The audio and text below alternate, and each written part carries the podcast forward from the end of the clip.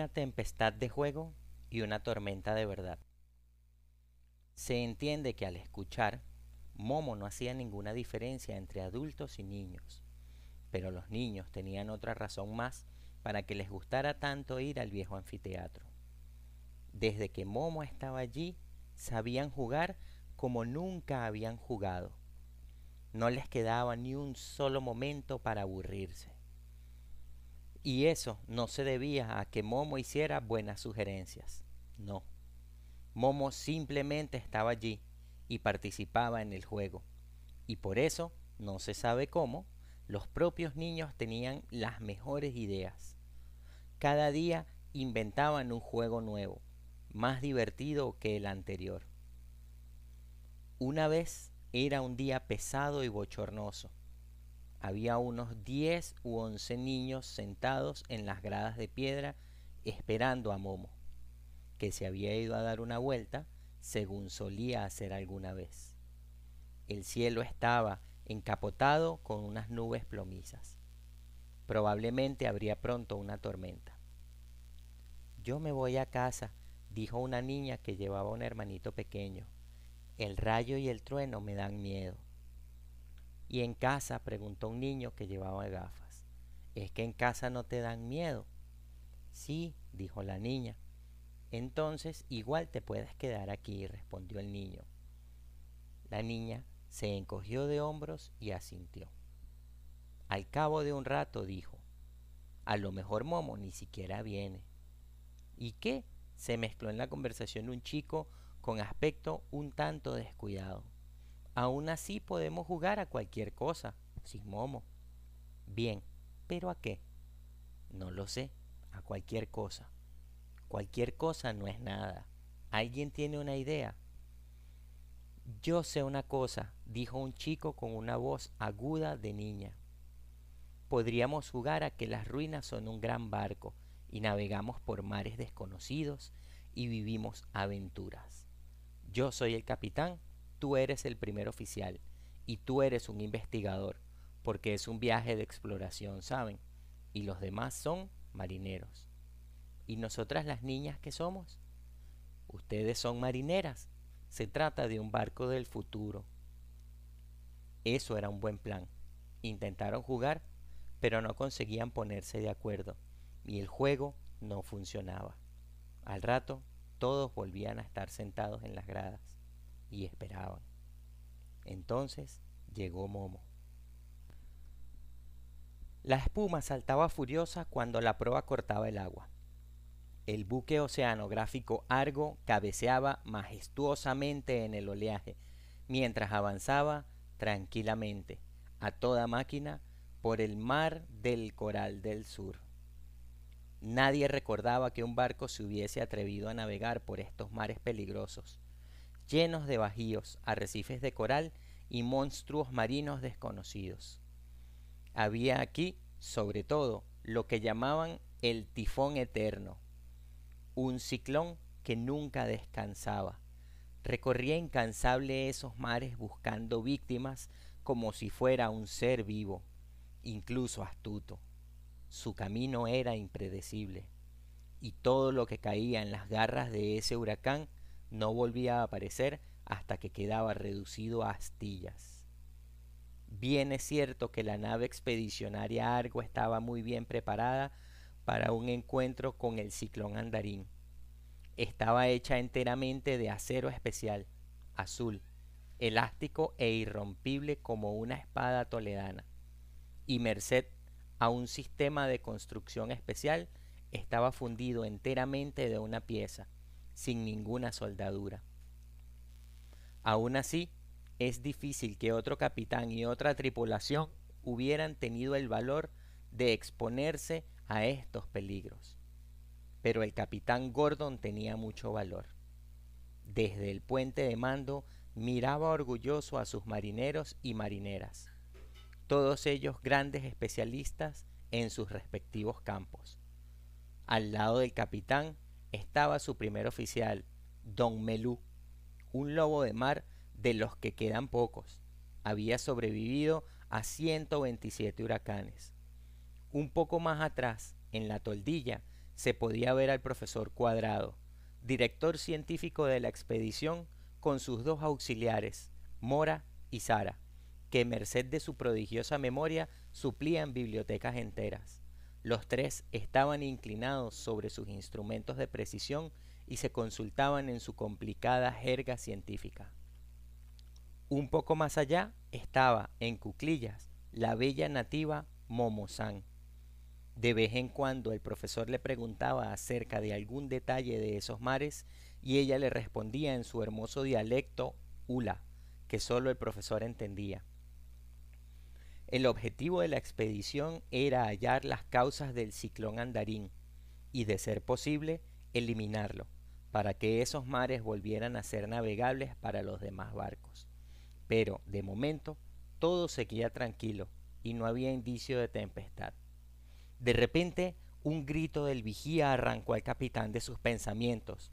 ¡Capitán! gritó desde la cofa haciendo bocina con las manos. Si no estoy loco, veo ahí delante una isla de cristal. El capitán y don Melú miraron inmediatamente a través de sus catalejos. También el profesor Cuadrado y sus auxiliares se acercaron interesados. Solo la bella nativa se quedó tranquilamente sentada. Las misteriosas costumbres de su pueblo le prohibían mostrar curiosidad. Pronto llegaron a la isla de cristal. El profesor bajó del barco por una escala de cuerda y pisó el suelo transparente. Este era enormemente resbaladizo y al profesor Cuadrado le costaba mucho mantenerse en pie. La isla era totalmente redonda y tenía un diámetro de unos 20 metros. Hacia el centro se levantaba como una cúpula.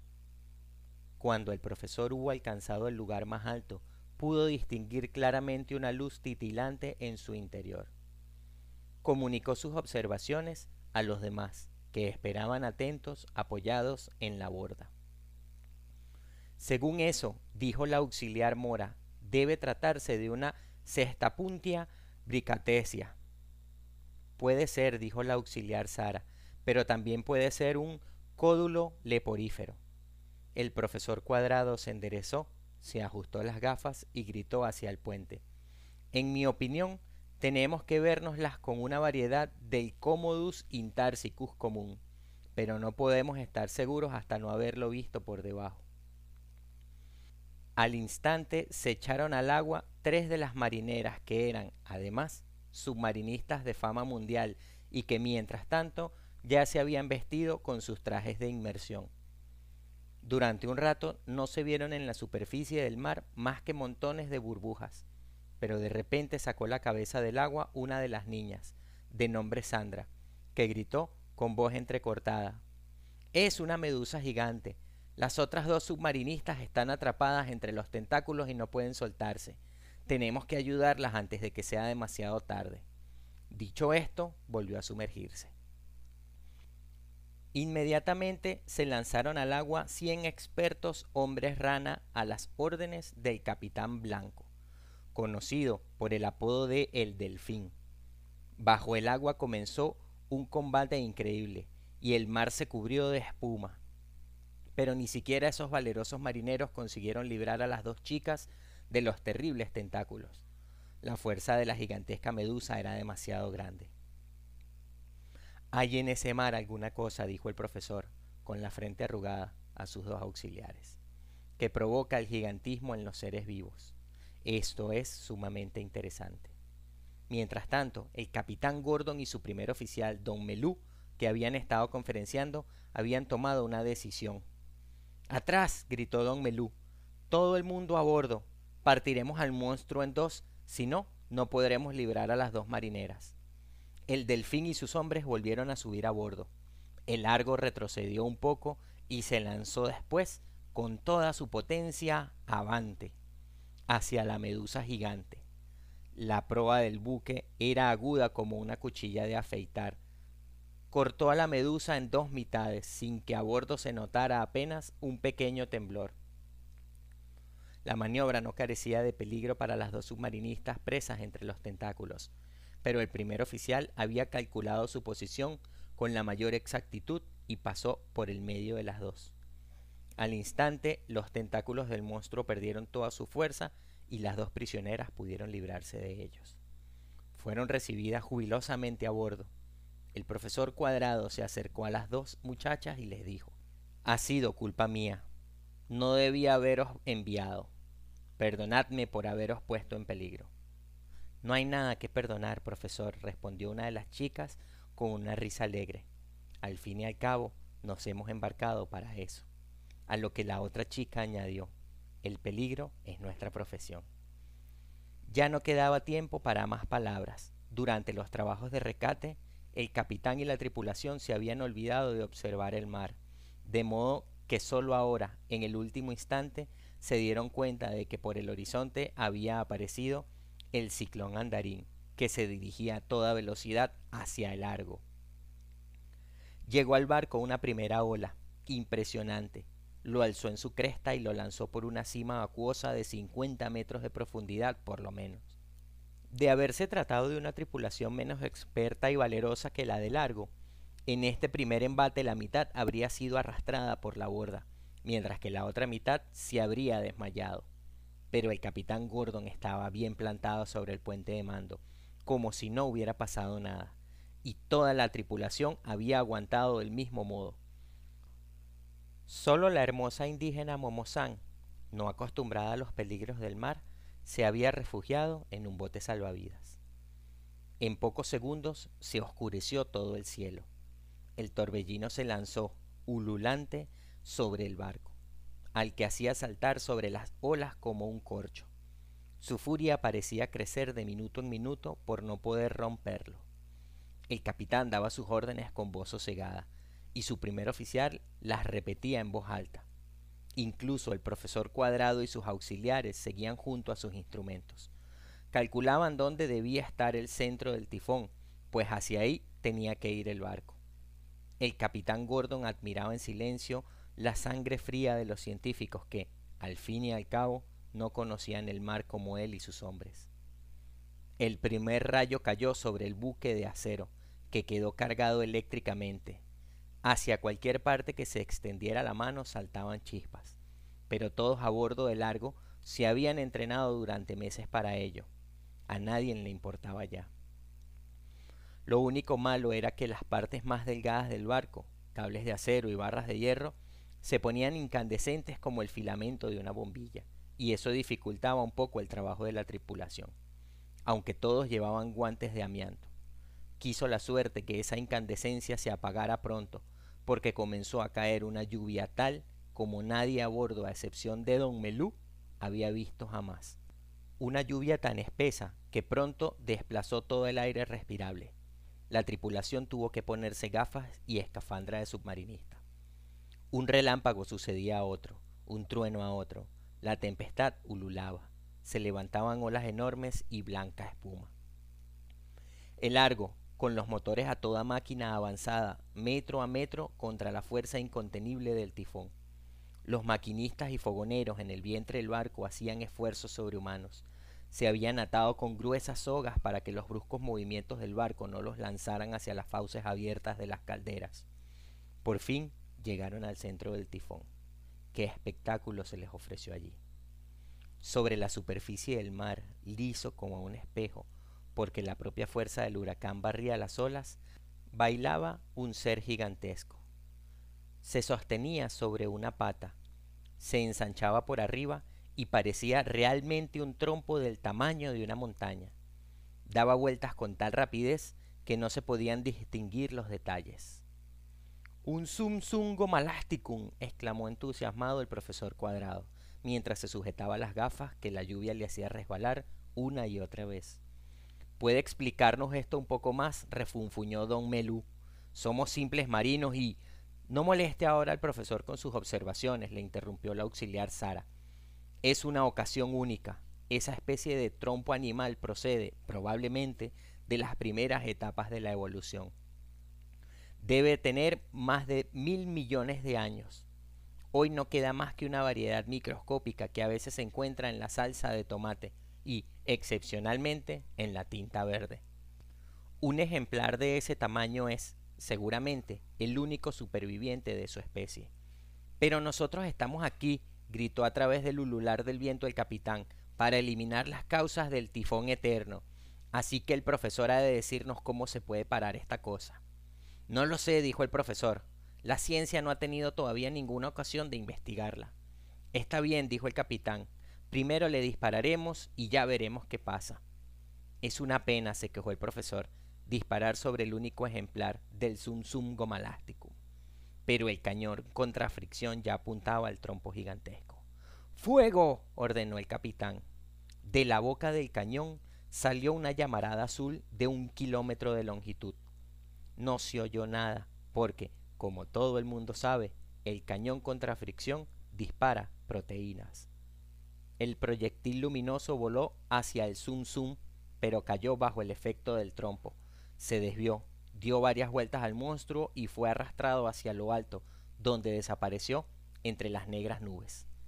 Es inútil, gritó el capitán Gordon. Tenemos que acercarnos más. Es imposible acercarnos más, respondió don Melú.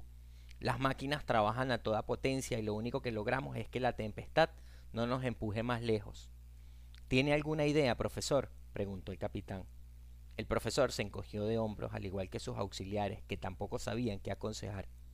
Parecía que la expedición había fracasado. En ese momento, alguien tiró de la manga del profesor. Era la bella indígena. Malumba, dijo con gesto elegante. Malumba ositu sono. Ervini samba insaltu. Lolobindra cramuna. Heu beni beni sadogau. Babalú, preguntó sorprendido el profesor. Didi maja feinosi intu gen doinen malumba. La bella indígena asintió repetidamente y contestó. Dodo um aufu sulamat bafada. Hoy, hoy, respondió el profesor, mientras se acariciaba pensativamente el mentón. ¿Qué es lo que dice? quiso saber el primer oficial. Dice, explicó el profesor, que en su pueblo hay una canción antiquísima con la que se puede hacer dormir al ciclón andarín, si es que alguien se atreve a cantarla. ¡Qué ridículo! refunfuñó don Melú. Una nana para un tifón. ¿Qué opina usted, profesor? preguntó la auxiliar Sara. ¿Es posible una cosa así? No hay que tener prejuicios, dijo el profesor. Muchas veces hay un fondo de verdad en las tradiciones de los indígenas. Quizás haya unas vibraciones sonoras determinadas que tienen alguna influencia sobre el Sunsum gomalásticum. No sabemos nada acerca de sus condiciones de vida. No puede perjudicarnos, decidió el capitán. Tenemos que probarlo. Dígale que cante. El profesor se dirigió a la bella indígena y dijo, Malumba didio y fal juna, bafadu. Momosana sintió y comenzó a entonar una cantinela muy peculiar que se componía de unas pocas notas que se repetían cada vez. Enimeni alubeni, wanatai susurateni. Se acompañaba con palmadas y saltaba el compás. La sencilla melodía y la letra eran fáciles de recordar. Poco a poco, otros fueron haciéndole coro, de modo que pronto toda la tripulación cantaba, batía palmas y saltaba al compás, siguiendo el ritmo. Era un espectáculo bastante sorprendente ver cantar y bailar como niños al viejo lobo de mar Don Melú y al profesor Cuadrado. Y sucedió lo que nadie había creído. El trompo gigantesco empezó a dar vueltas más y más lentamente. Se paró finalmente y comenzó a hundirse. Con el ruido de un trueno se cerraron las olas sobre él. La tempestad acabó de repente. El cielo se volvió transparente y azul, y las olas del mar se calmaron. El largo se mecía plácidamente sobre las tranquilas aguas como si jamás hubiera existido una tormenta. Hombres, dijo el capitán Gordon mientras los miraba la cara, uno a uno. Lo hemos conseguido. Nunca hablaba mucho, todos lo sabían, por eso pensaba tanto más el que añadiera, estoy orgulloso de ustedes. Creo, dijo la chica que llevaba a su hermanito, que ha llovido de verdad. Yo por lo menos estoy calada. Es verdad que mientras tanto había descargado la tormenta, y sobre todo la niña con su hermanito se sorprendía de que había olvidado tener miedo al rayo y al trueno mientras había estado en el barco de acero.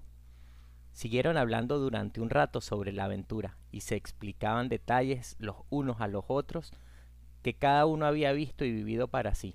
Entonces se separaron para ir a casa y secarse. Solo había uno que no estaba del todo satisfecho con el curso del juego, el niño de las gafas. Al despedirse le dijo a Momo, en el fondo es una lástima que hayamos hundido el Sunsungo malasticum, el último ejemplar de su especie. Me hubiera gustado poder estudiarlo un poco más de cerca. Pero en un punto estaban todos de acuerdo. En ningún otro lado se podía jugar como con Momo.